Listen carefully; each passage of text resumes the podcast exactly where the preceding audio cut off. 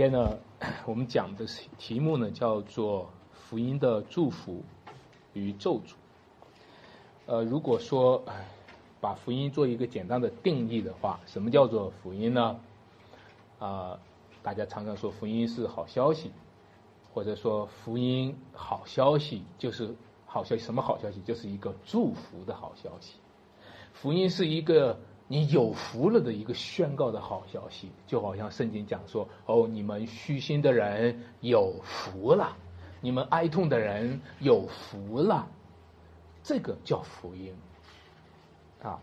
如果基督徒一般在我们传统教会里面常常说的一句话，大家已经说成顺口、非常朗朗上口的一句话：“耶稣爱你，我也爱你，上帝祝福你。”这个呢，可以说这叫福音，对吧？但是今天这个题目叫做福音的祝福与什么咒诅？而且这段经文里面呢，也在讲到保罗在那里讲到，因为福音，因为有人传福音给你们，传的另一个福音，所以他就应该被咒诅。有时候你会想，怎么会呢？福音不就是祝福的吗？说只可祝福，不可咒诅嘛。人逼迫你们都是这样子的，对吧？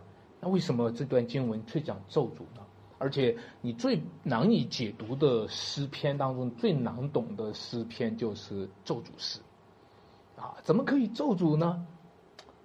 那亲爱的弟兄姐妹们，让我和你说，你说不能产生咒诅的福音，它能够产生祝福吗？如果它的咒诅是无效的话，那它的祝福是有效的吗？呃，我们传福音的时候。简单的用两句话，啊，正向和反向，就是信耶稣上天堂，啊，不信耶稣什么下地狱。这句话被人家反感，啊，被人反感，大家就想着说把后半句给删掉吧，啊，只讲前半句，信耶稣上天堂，啊，不要讲那个后半句，不信耶稣下地狱。但是你说把后半句删掉的话，后半句如果不成立，前半句。成立吗？如果后半句不信耶稣下地狱是不成立的话，那前面那个信耶稣上天天天堂成立吗？所以各位，你不是在找说它好听不好听啊？你不是在找他这个，呃，要不要把后半句这个关乎咒诅的这个这个分量哈？不信耶稣下地狱听起来是咒诅的，是不是要把它删掉？问题是说这个。对比性的格式成立不成立？是不是福音的真实的一个宣告？是不是代表着一个福音的权威性的一个宣告？如果这个福音就是权威性的宣告了这件事情，啊，它不是代表着说啊，农村的老太太们不懂，啊，也不定呃，这个妇孺老幼不懂。信耶稣的人都是没文化的人，不懂。它是一个代表着一个权威性的宣告，它的背后是有使徒的权柄，它的背后是有圣经的权威，它的背后是有上帝的启示，它的背后是有耶稣基督他自己展示的天国。如果这样子的话，各位，今天这个福音，它真的是又有祝福又有咒诅。问题是说，你今天听到福音，是不是蒙了上帝那个真实的祝福呢？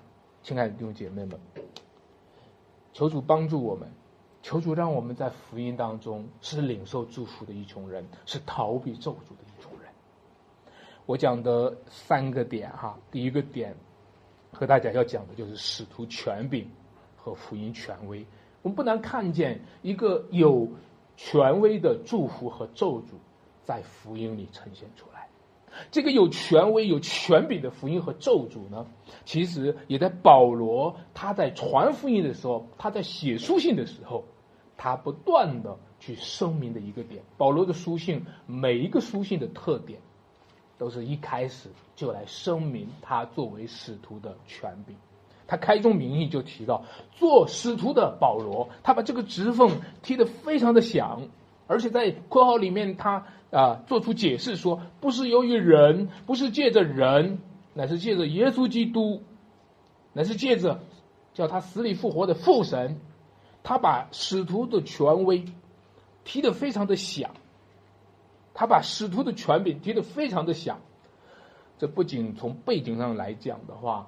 保罗是一个最小的使徒，从背景上讲的话，他不是耶稣当时候同行在加利利地的十二个门徒之一，他是在耶稣死而复活之后，耶稣升天之后，他在逼迫教会的时候，才经历了耶稣向他的显现。他在大马色的路上，门主光照以后啊，倒在主的光中，而门招悔改，认识耶稣基督，最后成为宣教的使徒。其实。保罗反复的奠定他的权柄啊，除了这个澄清这份这部分的争议，澄清别人怀疑他是不是一个真正的使徒呢？他作为一个最小的一个使徒，他有多大的权柄呢？他一方面要澄清这个争议，一方面他也的的确确告诉我们，任何一个服侍上帝的人，每一个服侍上帝的人，都要去奠定自己从上帝而来的那个权柄的根基，每一个。宣讲福音的人，我们凭什么宣讲福音？我们建立栽植牧养教会，凭什么？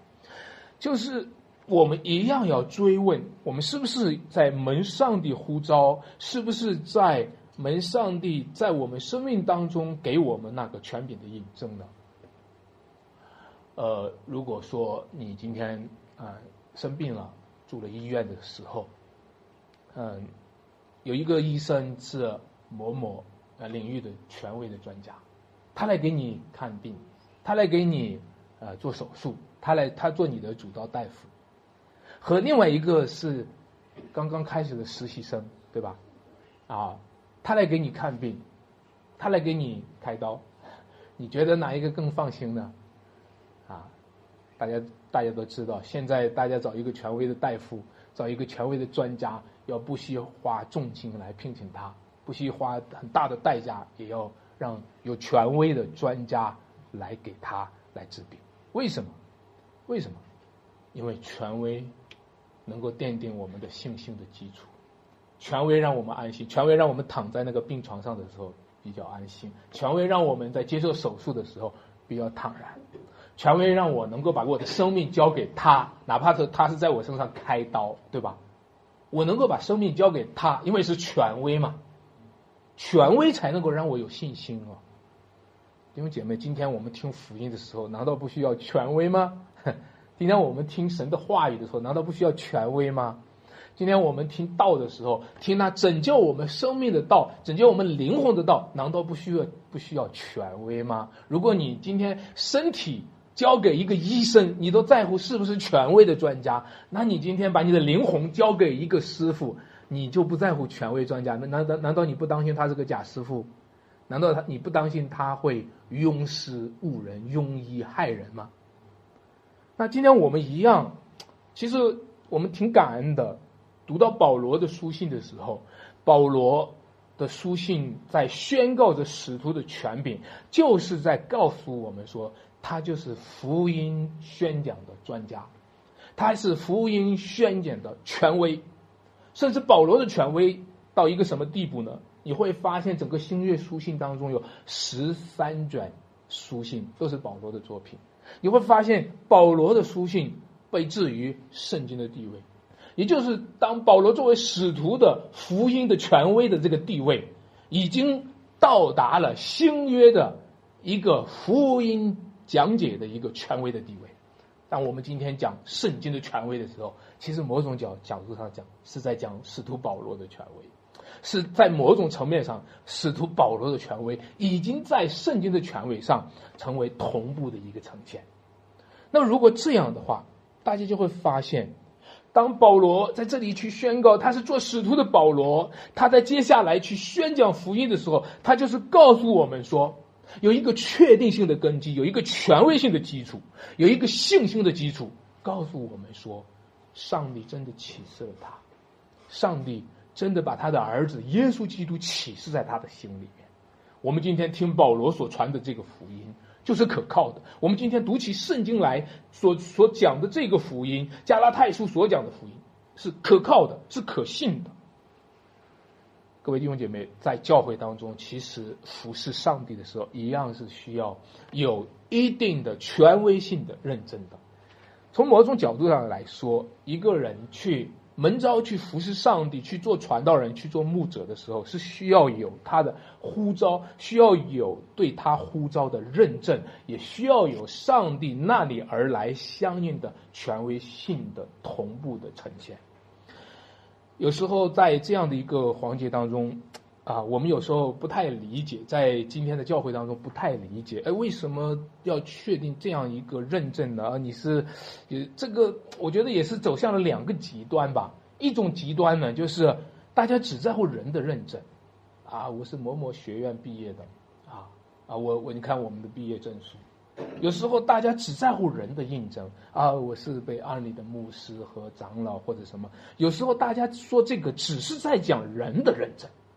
并没有在讲神的认证，但是大家看到又另一个极端是什么呢？我只在乎神的认证，我才不在乎人的认证呢，我才不在乎在人的层面的任何的显现。你看这段经文也不讲不讲了吗？第十节那句话讲的多来劲儿呢，啊，我要得神的心呢，还是要得人的心呢？我岂是讨人的喜欢吗？我不讨人的喜欢，这就是今天教会当中常常听到的一种格调，就是大家会认为我不讨人的喜欢。那我问你，你讨神的喜欢吗？很多弟兄姐妹们讲这句话，我才不在乎人的喜欢呢。那我现现在问你说，你在乎神的喜欢吗？因为有很多人啊，这个这个振振有词的去发表，我才不在乎人的喜欢的时候，他就假定我不在乎人的喜欢，就肯定是在乎神的喜欢，不一定哦，不一定啊。我我不在乎人的印证，我才不在乎人们你们你们给我不给我认可，我只在乎神的认可，真的吗？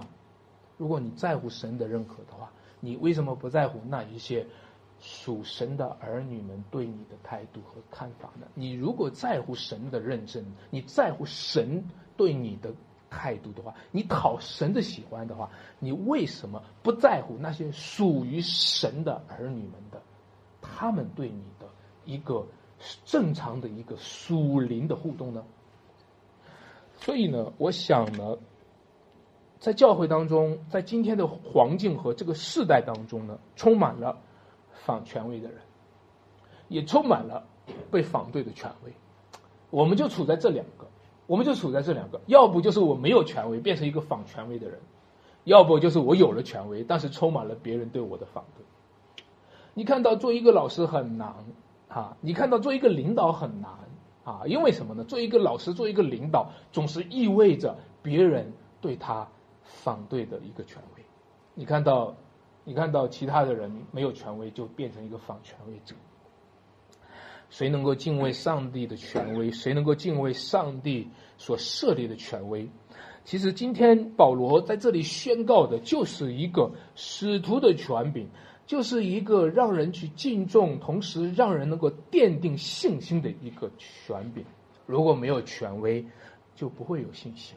在这个世界上，权威瓦解的时候，就是信心瓦解的时候。在这个世界上，任何的信任的关系都是从信心建立起来的；任何的信任的关系，任何的秩序都是从信心建立起来的。人和人互相怀疑，就是互相解构。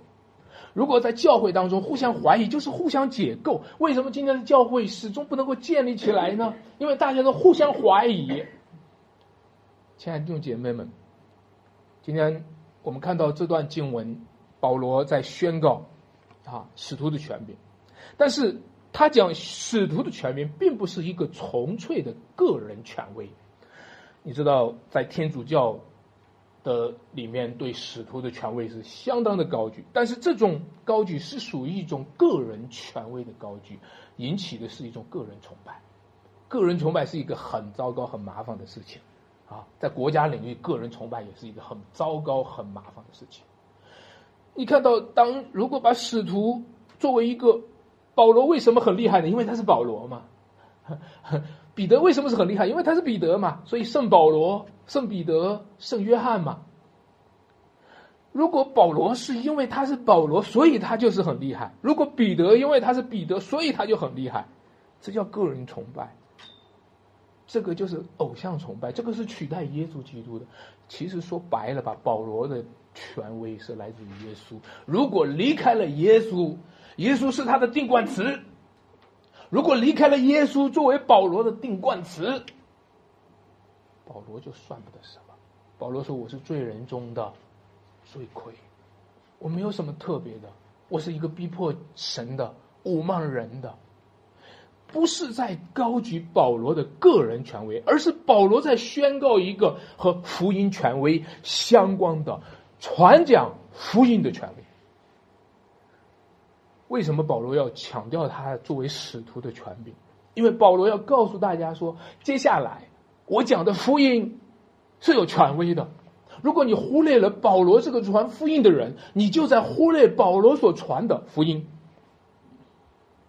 所以。亲爱的弟兄姐妹们，让我们看见是福音的权威，是福音的权柄，定义了保罗作为使徒的位分。啊，今天我们作为传道人，其实本质上也是这样子。如果我们所传的道没有价值，传道人就没有价值。作为基督徒也是这样子。如果我们所信的道没有价值，基督徒也没有价值。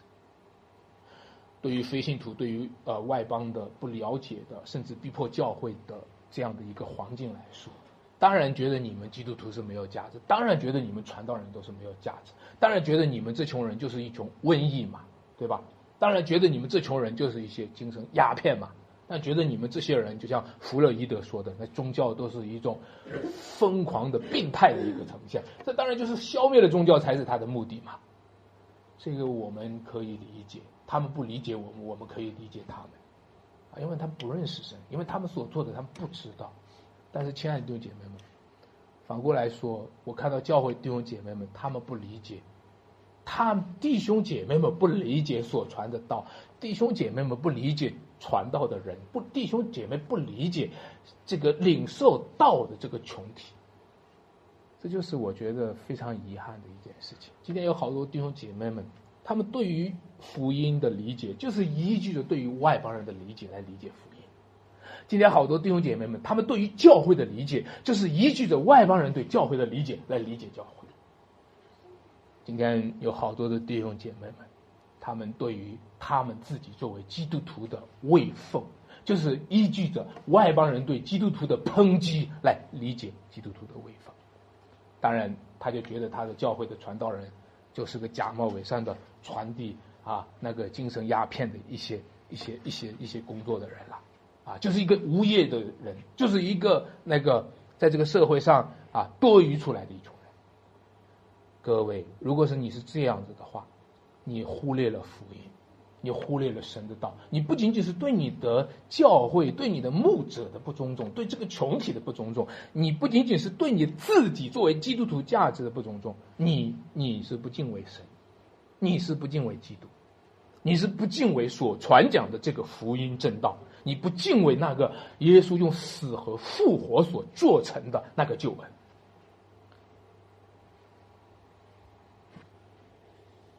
在保罗的身上呢？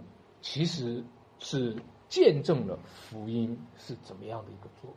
当保罗说，做使徒的保罗不是由于人，也不是借着人，乃是借着耶稣基督与叫他从死里复活的父神。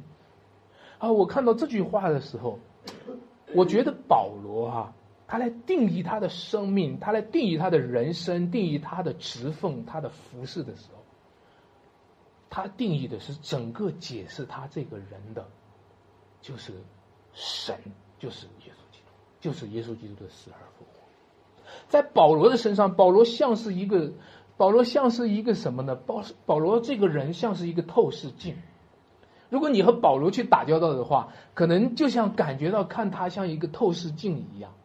从保罗这个人身上，你就透视到的是在他身上做工的神；你从保罗的身上就能够透视到在他身上影响他生命的那一位死而复活的耶稣基督；你从保罗的服饰上，你从保罗作为使徒的权柄和位分上、职分上，你能够看见那位神在他身上的工作，那位死而复活的耶稣基督在他身上的工作。兄姐妹们，我不知道什么时候在你我身上也能够这样子呢？什么时候让我们也能够成为一个清澈的生命，别人就从我们的生命能够，就像从一个玻璃的镜片一样看到神。有时候我们的灵魂太浑浊了，有时候我们的生命太黑暗了，有时候我我们我们这个镜片被污染的太严重了，有时候在我们身上玷污了这样那样的形形色色的东西，别人只看到一个人，从来在我们身上看不到神在我们身上的工作。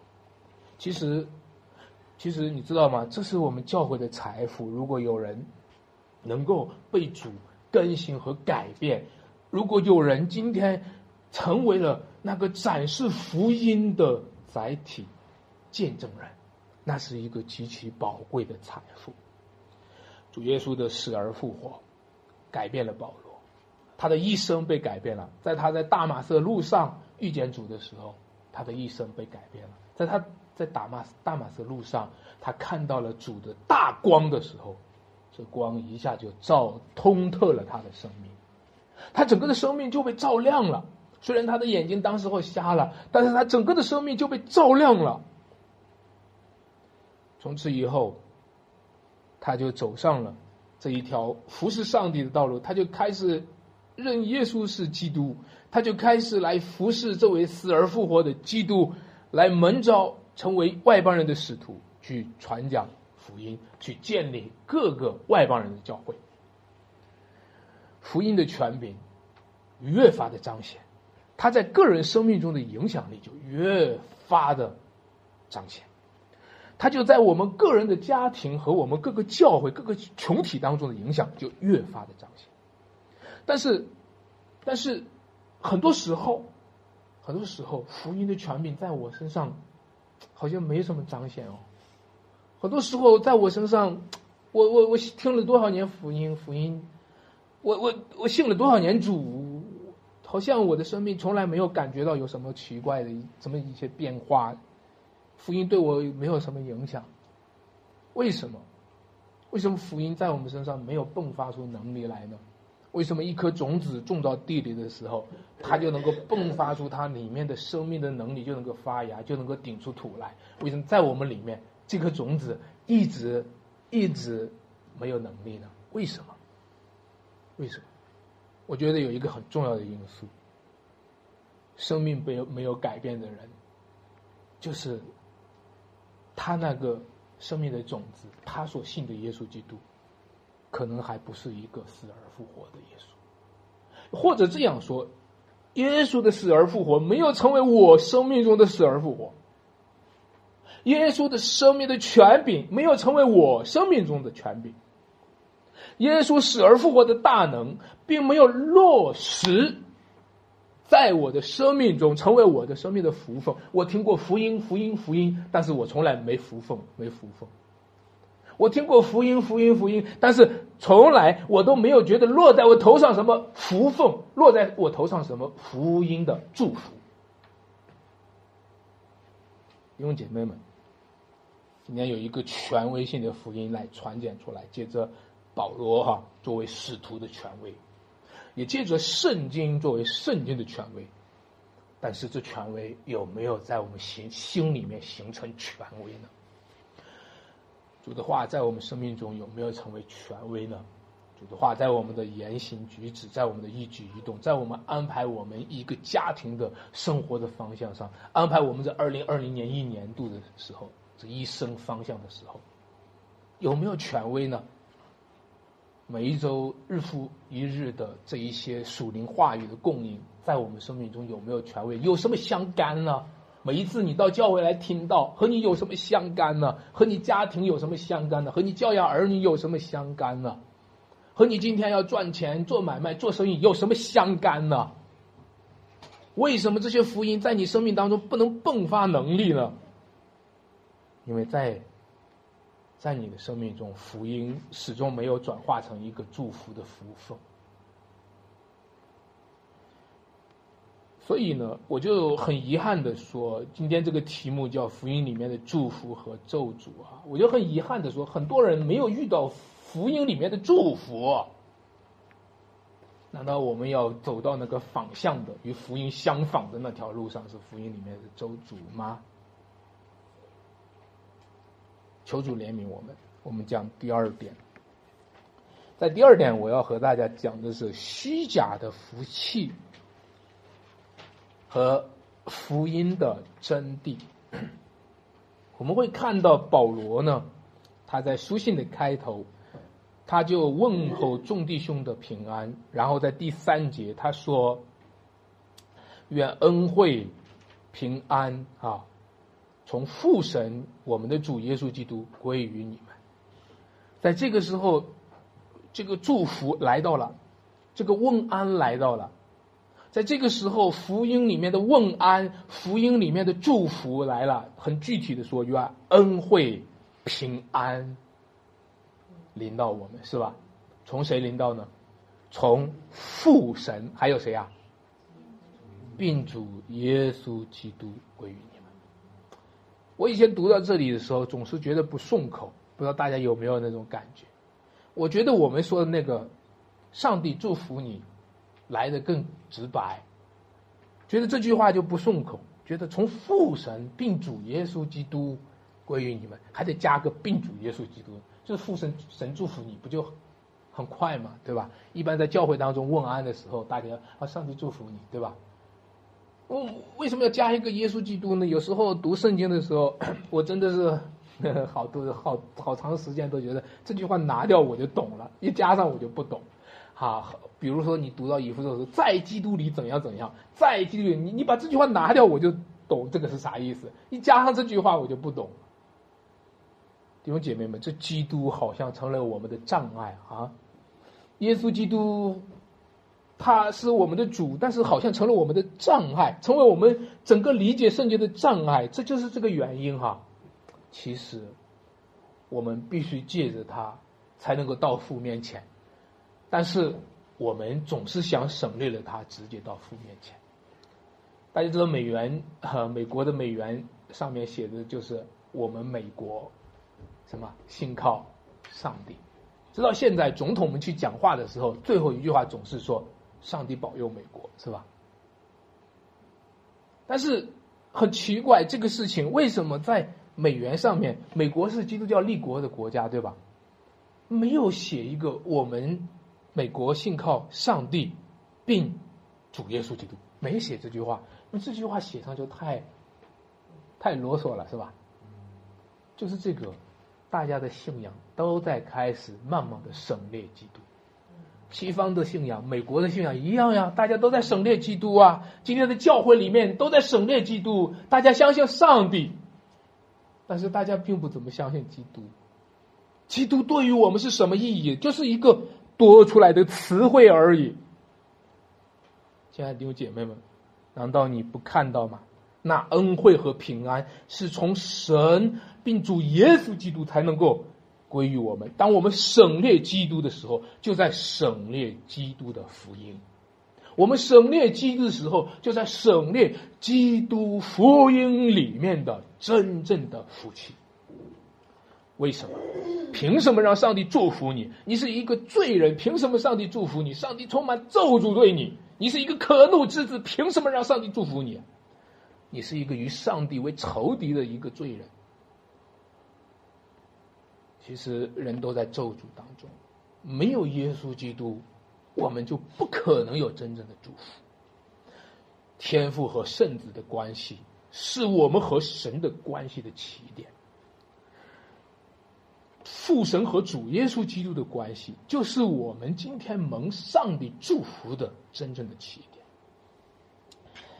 我讲一讲我们中国人的福气。中国人说，常常会讲到福啊，在房那个门上贴福字。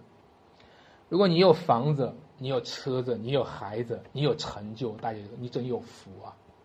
你有一个好儿女，你有一个好父母，你你有一个好家庭，真有福啊！大家可能会发展到，就是中国人发展到会看你的面相，这个人福相，对吧？看你的体型，这个比较胖了，啊，你最近身体在发福啊。但是这种福气是脆弱的，这种福气脆弱的像一层纸，任何的灾祸的出现都能摧毁它。今天发生的周围我们发生的任何的灾祸都能够摧毁这种福气。这就是中国人讲的福气，是非常脆弱的福气。所以讲到恩惠，讲到平安，中国人也讲啊，你听到那个“平安”二字，值千金，对吧？为什么“平安”二字值千金呢？你知道这是什么原因吗？他真正理解了平安吗？不是，不是，因为平安是稀缺物，平安是。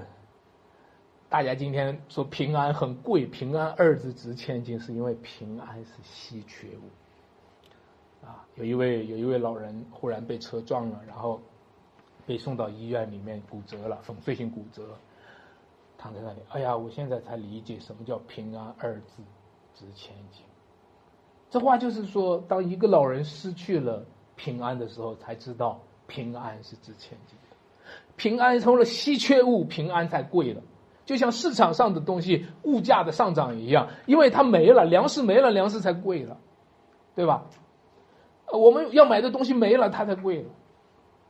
平安二字值千金，就是因为这世界上没有平安，充满灾祸。平安二字值千金，就是这世界上充满咒诅，没有祝福。这世界上充满了罪恶，这世界上充满了灾祸。中国人还讲的一个。很熟悉的成成语，一个一个典故叫做“塞翁失马，言之非福”，对吧？我就是读了一下这个故事，我就仿佛在想，这里面有多少的福气？一个一个一个塞翁，一个老人，他呃养了一匹马，对吧？他的马丢了，然后他说：“哦，塞翁失马，言之非福。”然后后来过两天，马就引回一穷马来。你看，言之非福，你说有福气，人有一穷马。哦，他又说这个，这不一定是福气，对吧？他这个这个就是这个就是我们刚才讲的嘛。你的这个福气是多么脆弱。果然，他儿子从马上摔下来，腿折断了，是吧？然后，然后他说：“哎，这也不一定是祸。”啊，过几年呢，这个后来就打仗的时候。呃，所有的这个壮丁都被抓了，他儿子保下来了。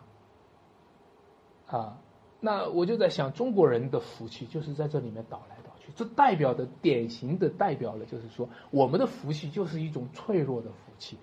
啊，感谢主，哎呀，今天我的腿虽然摔断了，但是我没有被抓去当兵，就是这样的福气。啊。就是这样的福气，这种福气就是一种脆弱的，像一层纸一样的那么薄的一层福气。现在弟兄姐妹们，我后来想一想，把这个词咱们改一改，叫做“塞翁得马，焉知非祸”。啊，就是说你不要觉得你今天，你今天的这个福气，其实整个故事里面没有多大的福气，整个故事里面最大的福气就是我没有。遇到别人遇到的灾祸，这就是最大的福气啊！你看谁谁谁都出了事儿都怎么样？你看我还在，这就是最大的福气，就是那个灾祸还没到我身上。除非弟兄姐妹，除非我们，你看这一段经文怎么说呢？第四节啊，基督照我们父神的旨意，为我们的罪舍己，要救我们脱离这什么罪恶的。时代，除非我们脱离那个罪恶的时代。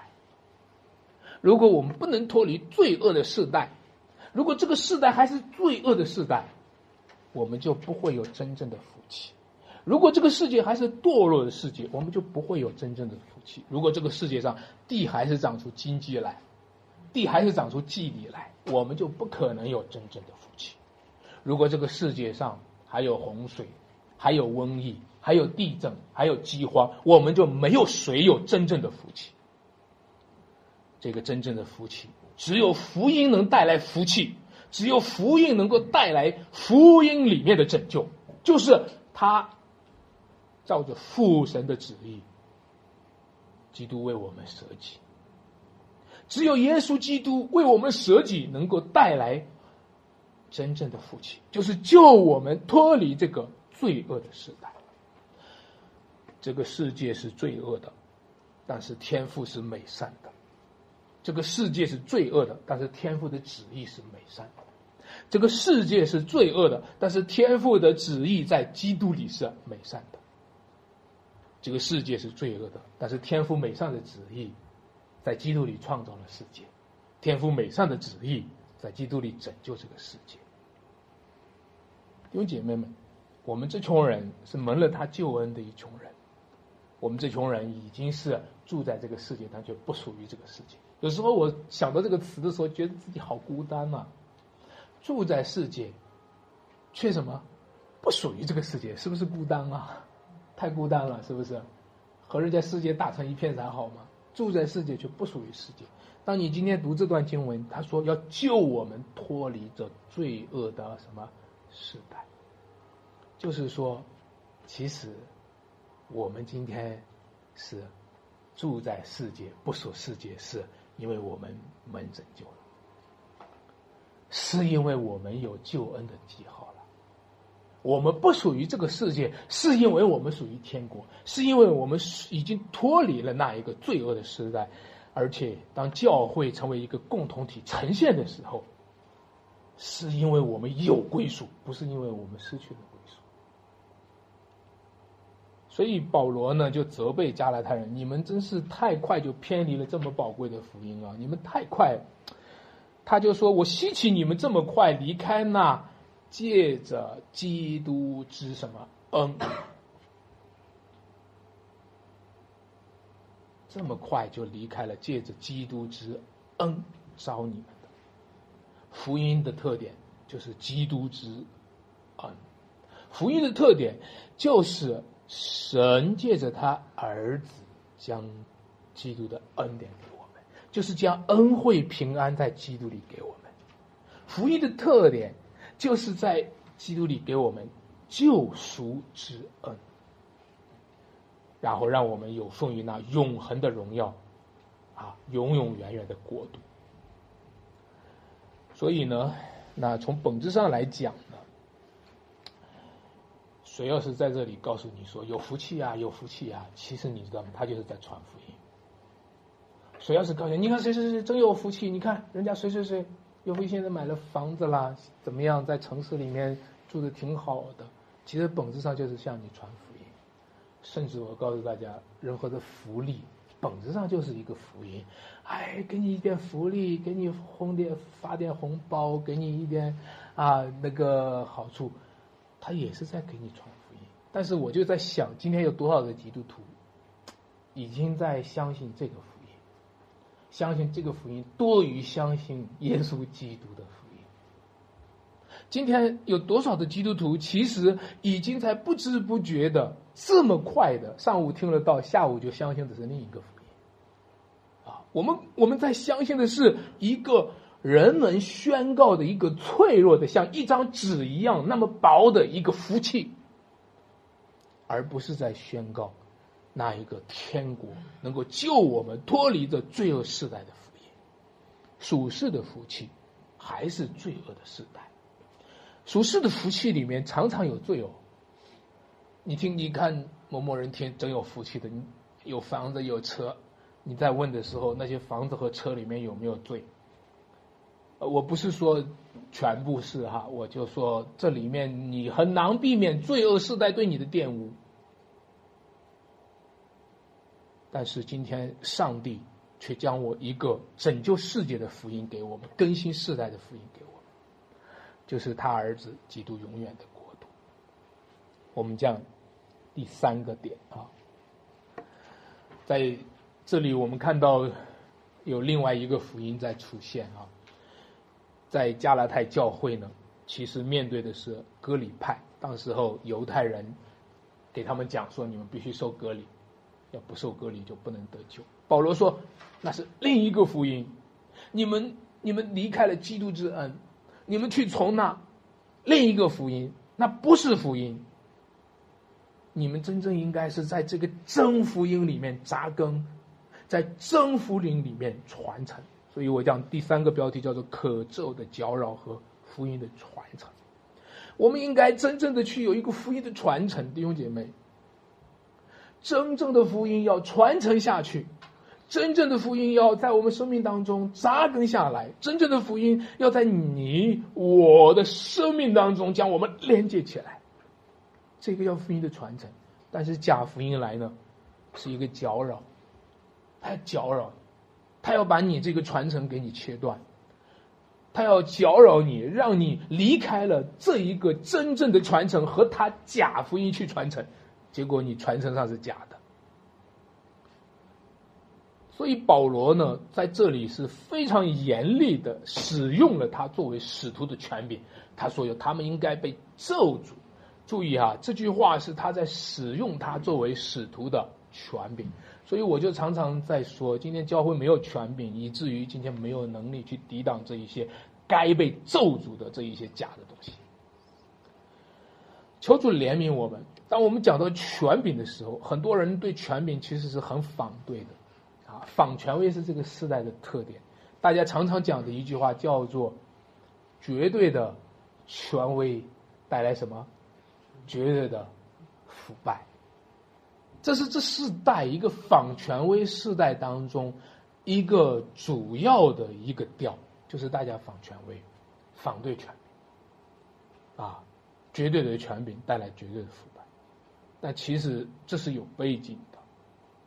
我知道今天有独裁、有专制，这些人在使用着绝对的权柄，来针对着一个什么呢？针对着一个不绝对的道理，他要使用绝对的权柄；针对一个不绝对的一个意识形态，他要使用绝对的权柄；针对着一个人的道理，针对着今天。人想出一套逻辑、一套哲学来，然后用绝对的权柄去推动，拿着枪去推动，枪杆子去推动，真的是绝对的权柄要出来，绝对的腐败。因为你你的绝对权柄维护的是一个相对的人的道理，不管是柏拉图的道理，还是亚里士多德，还是马克思的，这些东西都是人的东西，对吧？你拿着这些强力、有绝对的权柄，你听不听？你不听，我枪毙你！你拿着这些绝对的权柄来推动了一个相对的人的，是一个有罪的人、被罪玷污的人的堕落的思想，那当然会带来绝对的腐败了，对吧？但是让我回回来给大家说，你知道权柄是怎么样？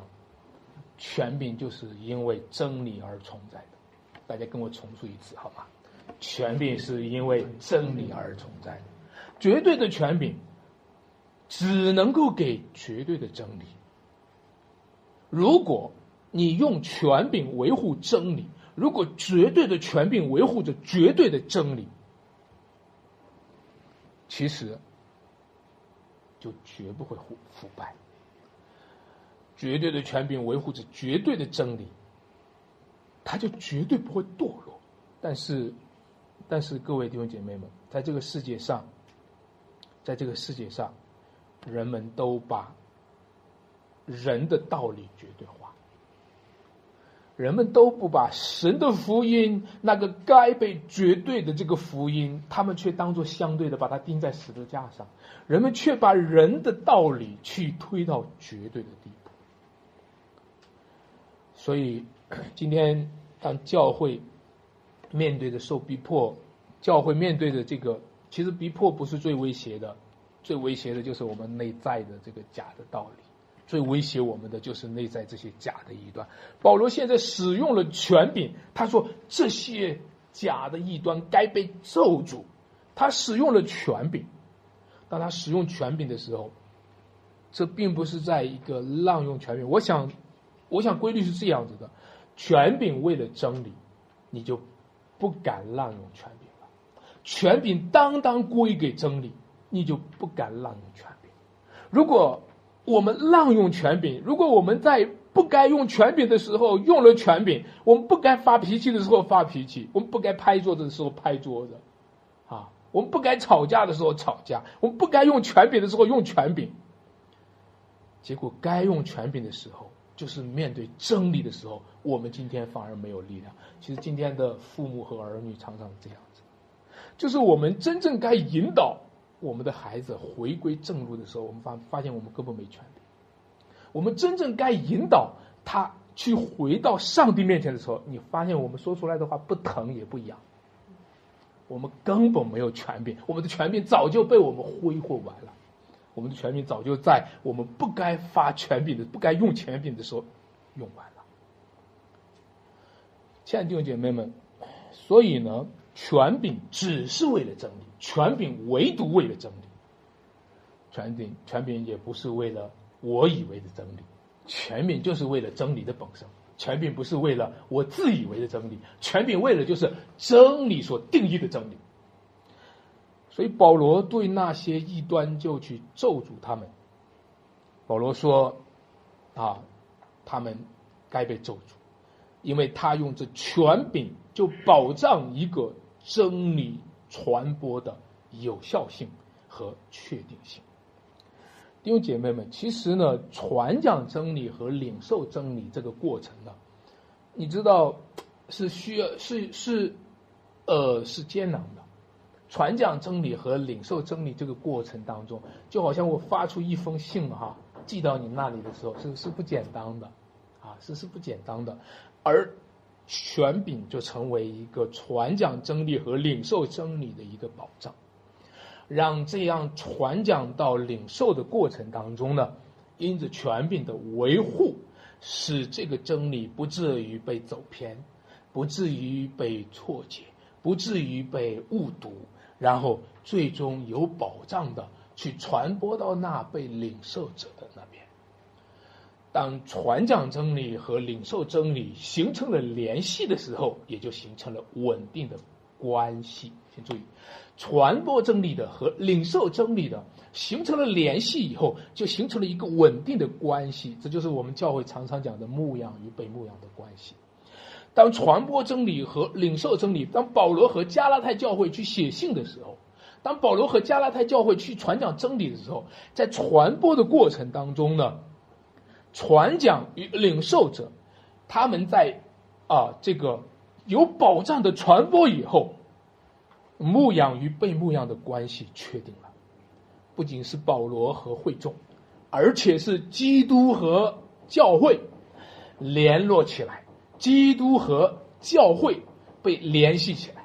所以我常常的觉得，我讲完道以后，好多弟兄姐妹们，呃，我其实我有一点失落吧，就是不觉得对方收到信息，就是我有时候传递出去了。我传递出去以后，其实你知道吗？那个，那个有回应，那个就是说，有时候大家在放空或者打瞌睡的时候，我心里就难免有点儿呃，当然一方面可能会想，这个我的服饰没有被被确认啊。另外一个，我就觉得好像发出一封信寄出去了，并没有被收到，啊，并没有被收到。就是我们怎么样才能够让我们那个稳定性的关系被建立起来？是在传讲真理和接受真理的过程当中而建立起稳定的关系来。那你说我们在一起有关系？有什么关系？我们是老乡嘛，对吧？有什么关系呢？哎，我们都是山西人嘛，难道我们仅仅是这样吗？其实有一个更重要的，就是主的福音在我们中间在传播。主的真理在我们中间在传播，而且有保障的在传播，稳定的在传播。那个传、那个传承的力量、传达的力量是有效的。亲爱的弟兄姐妹们，如果这样，你就会发现看到一个稳定的关系会被建立起来。这就是我们期待的啊！我们期待这种主里面肢体的相交，期待着主里面这种同为一体的这种稳定的关系被建立起来。我们期待着大家不但和我们之间能够彼此认识，我们我们期待着我们和上帝之间都彼此认识，我们期待我们和主耶稣基督彼此认识，我们期待着当我们之间有一个相知，有一种大家知道，我们我们说相处哈，人和人相处其实是有一个相知的，对吧？没有相知不会有相爱的，圣经上讲到说彼此相爱，其实如果我们没有相知的话，不会有相爱的。如果我们没有相知的话，就相爱，那个太爱的太快了，是吧？爱的太快了，啊！所以我们在这个彼此的这样的一个福音之间的传承，开始让我们建立一个相知相识，啊，我们才可能进入所谓的彼此相爱，对吧？我们才能够建立一个稳定的一个属灵的关系。但是弟兄姐妹，你知道建立这个关系容易吗？建立这个关系不容易，不容易啊！啊，在家里面建立也不容易，不要说在教会中，是吧？建立这样一个关系不容易，但是这个时候还有人进来搅扰你哦，这个时候还有人从进来传假福音哦，这个时候还有人来进来说你们那个保罗讲的不对，你们那个保罗讲的不对，你们今天信耶稣还需要受割礼啊，我们是从耶路撒冷来的，我们是正规品牌的。好，我们是那个耶路撒冷教会，我们是那个母会，你知道吗？这个时候过来还有搅扰的，要把你们和我们的关系给拆毁。弟兄姐妹们，各位熊城弟兄、熊城的弟兄姐妹们，你知道吗？我们之间建立关系不容易，我们之间的关系都可能被拆掉，又搅扰你们的来的，结果过来这些割礼派。啊，过来传的时候，保罗就说：“我稀奇你们这么快就离开。”其实我告诉大家，圣经上讲到耶稣撒种撒种子的时候啊，撒在那个石头上土浅石头处的时候，他的反应也很快哦，当下就欢喜你说土土既不生发苗是什么最快？今天听福音，大家有有有时候反应反应快的人也可能离开主也反应的很快。今天听到今天听到的时候，反应很快的人，最后你发现他和我们白白的也很快，你明白吗？啊，他很快就他很快就认识主了。哎呀，太好了！他很快就离开了。保罗说：“我稀奇你们这么快啊，弟兄姐妹们！我我真的很期待我们在主里面能够啊，如果能够稳行在高处，使我们的脚快如母鹿的蹄。”我真的很希望让我们每个人从稳到快，我们的生命开始从稳当啊，稳当的让自己，让自己认识主，然后稳当的让我们肢体之间彼此认识，稳当的让我们委身给我们的主耶稣基督，也委身给我们主里面的弟兄和姐妹。所以呢，保罗就批评那些假福音。他们是在搅扰，他们在破坏我们的关系，他们在挑拨离间，他们传的是假福音。保罗说假福音，那假福音，我们怎么去定位它呢？假福音和真福音是不是要对半分？这一半我相信真福音，这一半我相信假福音，是不是对半分呢？有很多的人自作聪明哦。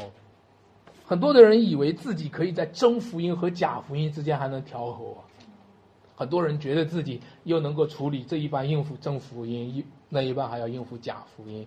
你这样只能导致人格分裂，因为我们不是主，我们没有那个能力，在真和假之间，在上帝和魔鬼之间，在在在真实和虚假之间是没有我们可以站立的。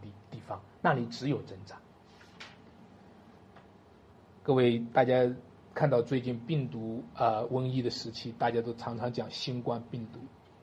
让我来假设一下啊，病毒如果今天要是喊出一个声音来说，凭什么只能够让细胞在人的身体里面存活？我们病毒好可怜呀，我们病毒连个细胞的外壳都没有啊，我们连个居住的房间都没有啊。你们为什么让我们病毒流浪在外面，不让我们找一个房子住呢？啊，凭什么？凭什么细胞就可以在你的身体里面？啊，就是生命。凭什么病毒？病毒也是生命啊，是吧？凭什么说细胞就是绝对的对？凭什么说病毒就是绝对的错？对有对的错嘛，对吧？错有错的对嘛，对吧？这就叫搅扰，这就叫搅扰，这就叫把清水给你搅浑了。但是这个时代，整个的时代已经被这么搅扰。今天好多人的思想是被这么搅扰的。主保罗就说，他们这些人是该被咒诅的。病毒要感染细胞，我我用提莫德凯勒讲的这个这个话，他把福音叫做福音 DNA。大家知道 DNA 基因，就是说 DNA 呢，每一个人，如果你去看那个 G DNA 的图片，它是有一个序列的，这个序列的每一个密码都不能错，啊每一个密码都不能错。但是病毒也有一个序列的，病毒也有一个序列。病毒的序列如果输入的话，你的基因就会崩盘。电脑为什么会中病毒呢？就是有人把序列写进去，指控的命令错误的在里面指控。弟兄姐妹们，为什么这些假福音是被咒住的？因为这些假福音在里面指控我们混乱。很多的基督徒听信了那些假的道理，自己的生命陷入到混乱当中，还要把这个混乱给别人带来。你知道吗？这是危险的，那不是福音，那是有人要搅扰你们。福音在我们身边有序的建立我们的生命，但是病毒却在我们里面破坏我们、解构我们的生命，而且解构我们和主的关系，解构保罗和加拉太教会的关系，也解构弟兄姐妹们之间的关系。保罗没有容让他们，保罗严厉的责备他们。保罗说：“他们是被咒诅的。”保罗带的代表的权柄是，无论是天上的使者，无论是地上的使徒，如果违背了福音的权柄，他就该被咒诅。福音的权柄大过天使的权柄，福音的权柄大过使徒的权柄，使徒的权柄就是来自于福音的权柄。所以今天你会听到有一些。有一些人会说他是使徒，你会听到有一些人自称为使徒或者自称为先知。我们先不知道是不是真的，我们就说任何的使徒或者是先知，如果他违背了福音的权威，他是应该被咒诅的。让我们在这里看到福音的传承。其实保罗，大家看这个第八节啊，他说。无论是我们是天上来的使者，若传福音给你们，与我们所传给你们的不同，他就应当被咒诅。那第九节大家注意哈，它的区别，我已经说了，现在又说，若有人传福音给你们，你注意下面，与你们所领受的不同，他就应该被咒诅。前面一句话说是说的是被咒诅，是因为他与我传的不同。后一句话是因为他与你领受的什么不同？大家注意到吗？其实啊，弟兄姐妹们，其实教会啊，真的是希望开始的时候，他说因为你和我们牧人讲的不同，这是我们生命还没长大呢，这是我们生命还没长大。但是你生命长大的时候，这些你领受的福音已经成为你的生命了，你开始拒绝他。这不是因为牧人讲的怎么样，是因为你自己已经领受到福音。这就是我期待在大家中间的。我期待大家慢慢的开始越来越领受福音，越来越开始能够抵挡那些假福音的时候，乃是因为你已经领受了福音。我看到好多的基督徒常常就是遇到一个假的福音，跑过来问问啊，安迪兄，这个是不是对的？过两天又遇到一个假的福音，安迪兄，这个是不是对的？你跑过来去问你的牧者，那你什么时候你就能领受了福音？你开始不是去跑过来去问，你开始知道你已经领受了福音了，这个福音已经是你的福音了，对吧？这就是我们期待的，期待大家能够有这个福音的传承。大家不要在真假福音之间想要站好、站懂同等对待，在真假福音之间想要调和，你不要想这样的。你应该毫不客气的拒绝那些假的福音，你应该毫不犹豫的站在真的福音的这一边，免得魔鬼趁机得逞。求主给我们能够足够的经历福音的恩典，在真道上彼此相交，彼此的建立，在主的福音上能够继续的传承。等到我们下一代的时候，我们能够继续传承下来。我们想一想，使徒一直传承到我们现在，这个不容易，但是。会不会到我们这一代失传呢？会不会到我们这一代就成为最后的一一端呢？求主帮助我们继续的传承福音。今天我们讲到福音是有权威的，这个权威的体现就是他的祝福和他的咒诅。福音的权威就体现在他的祝福是真的会落在我们头上，但是一旦我们要是落在咒诅下，咒诅也是真的。福音的权威就是体现在这个福音，它是真真实实的可以落在我们的头上，这个就叫权威。权威就是他的手可以按到你头上。权威就是说，当他的手按到你头上的时候，他为你祝福。这个祝福就临到你的头上。我从小到大听惯了别人给我们说一些奉承话啊，你很好，你很好，其实没有权威，从来不会应验。我们也听过很多人说一些咒诅我们的话，骂我们这个那个，但是其实也不会应验，因为他没有权威。但是，亲爱的弟兄姐妹们，今天你遇到的福音是真实的。如果福音的背后有使徒的权威、圣经的权威、有上帝启示的权威。那句不中听的话，就是可能是应验的。信耶稣上天堂，不信耶稣下地狱。那句话如果是农村的老太太说的，也许算不得什么；如果是农村的妇女们，他们的迷信也算不得什么。